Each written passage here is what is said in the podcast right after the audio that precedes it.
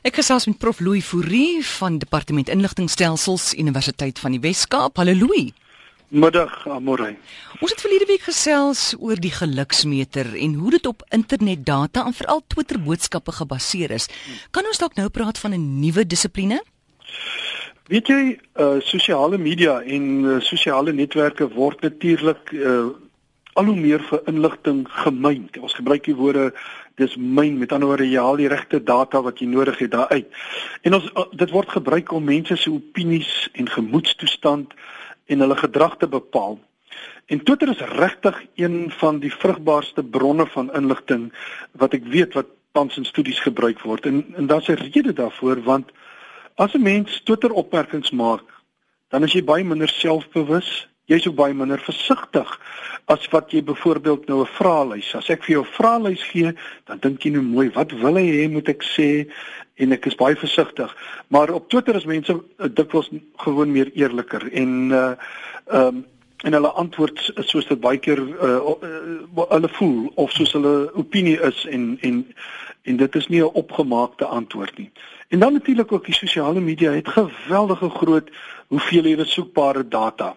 En die data word ook baie keer vergesel deur 'n persoon se profiel. Ek het sy Facebook profiel, ek het geografiese inligting as jy dit van jou selfoon af stuur, dan weet ek waar dit vandaan kom en so dit word 'n ryk uh, tipe van inligting.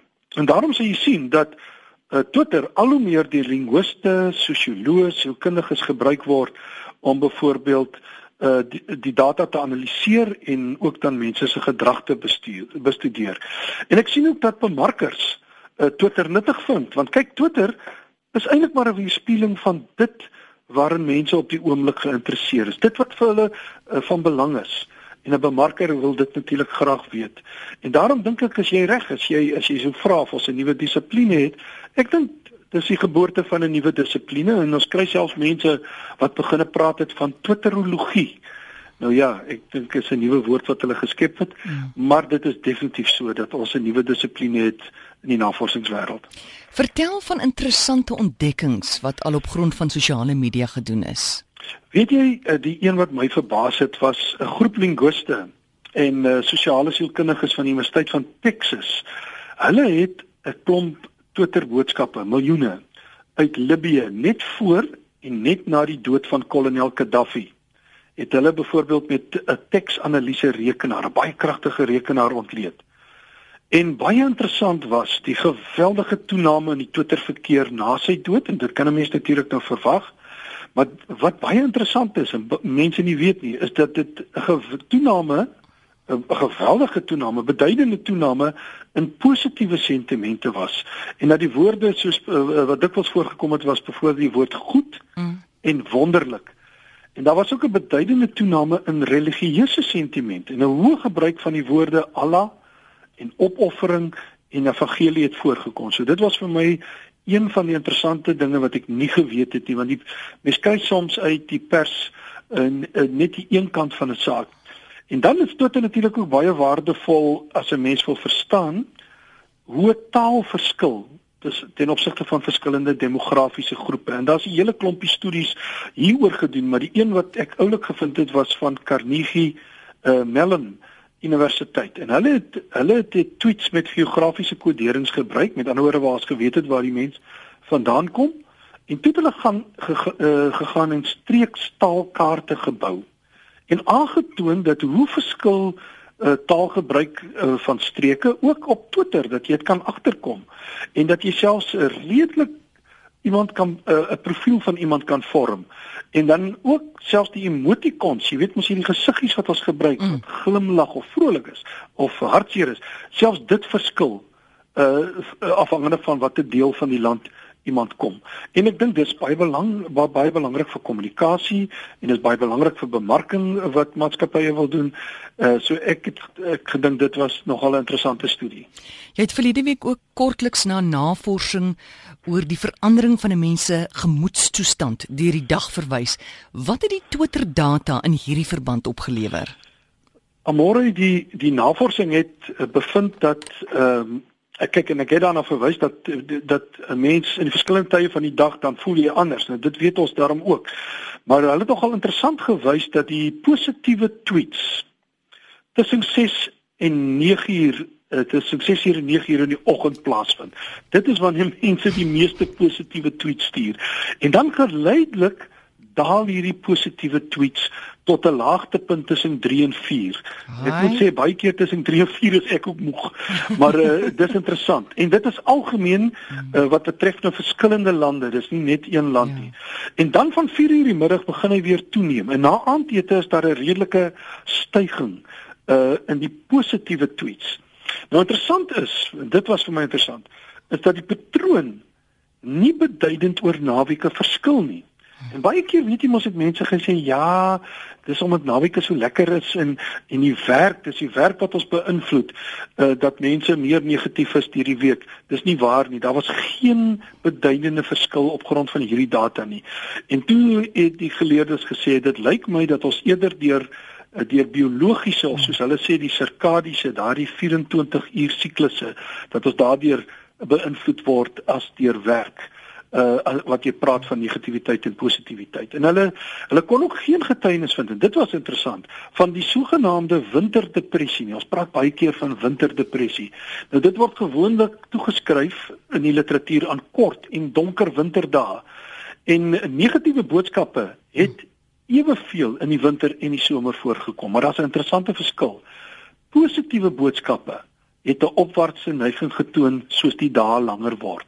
En die hoogtepunt was rondom die dagewening in die lentetyd. Heng, dis interessant. Baie. Louis, en die owerhede is baie geïnteresseerd in die sosiale media. Wat dink jy is die rede hiervoor?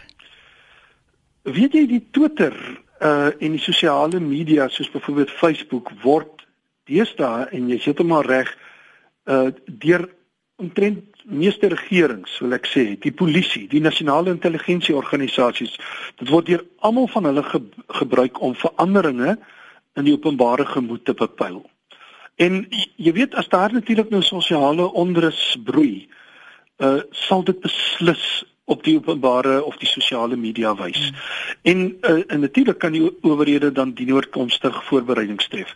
Kom ons dink nou maar net aan die geweldige, ek wil amper sê bepalende rol wat Twitter en Facebook in die Arabiese lente gespeel het in in Tunesië, in Egipte en verskeie van die ander uh lande in die Midde-Ooste. So ehm um, ek dink dit is vir hulle van belang uh om te weet wat is besig om onder ons mense te gebeur.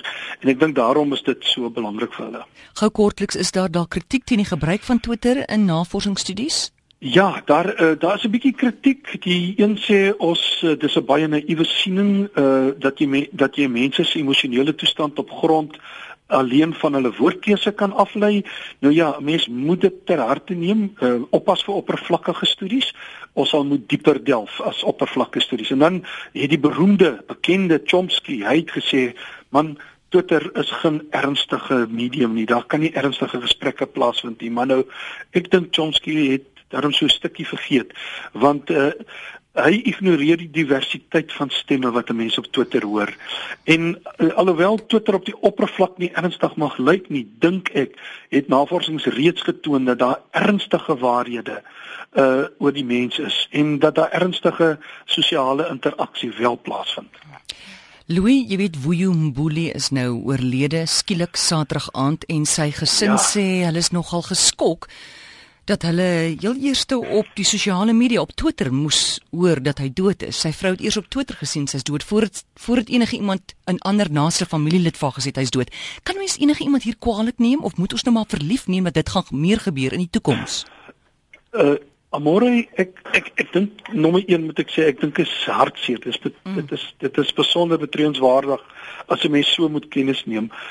Maar ek dink ook dat 'n mens dikwels meer daarvan gaan sien. Ek weet nie of jy onthou toe die vliegtyg uh geval het uh oor die oseaan, ehm um, die Atlantiese Oseaan op pad na Spanje toe nie, toe het die meeste mense via Twitter gehoor voordat dit op openbare media was. So ons gaan aan die een kant uh is die hele medium sodanig dat dit onmiddellik is. Ons gaan al hoe meer onmiddellike boodskappe. Hier staan ek, hier gebeur 'n ongeluk, hier val 'n vliegtyg en ek skryf daaroor.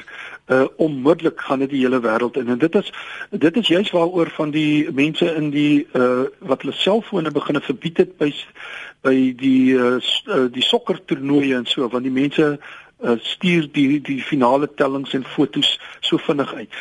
Maar daar's 'n tweede deel hieraan verbonde en dit is wat wat 'n mens in hierdie geval nie weet nie. Het iemand by die hospitaal vertroulike inligting bekend gemaak en ek dink dit is wat wat van belang is. Ek dink professionele mense het nie die reg om so iets op uh, Twitter uit te stuur nie. En dan sou uh, uh ek dink dit wat mense moet bepaal en sê ehm uh, Ek wonder of dit nie in hierdie geval kon gebeur het. Ja. Kyk, dit, hy was op 'n openbare plek. Hy was by die stadion in die Vrystaat, rugby wedstryd ja. gekyk sodat enige toeskouer uh, kon dit gesien het.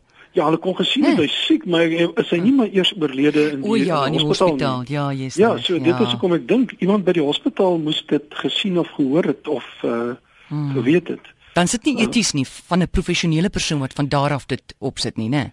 Nee, ek dink daar uh, as jy vir my daarna vra sal ek sê uh, organisasies en veral hospitale ja. en uh, sal moet streng etiese kodes hê en sê niemand mag oor enige pasiënt en ek dink hulle het dit in elk geval hmm. mag oor enige pasiënt 'n boodskap uitstuur. Goed. Is goed om te weet. Dankie, dis prof Louis Fourie. Lekker aand vir jou Louis. Dieselfde daai kant. Totsiens. Ons het gesels oor Twitterologie.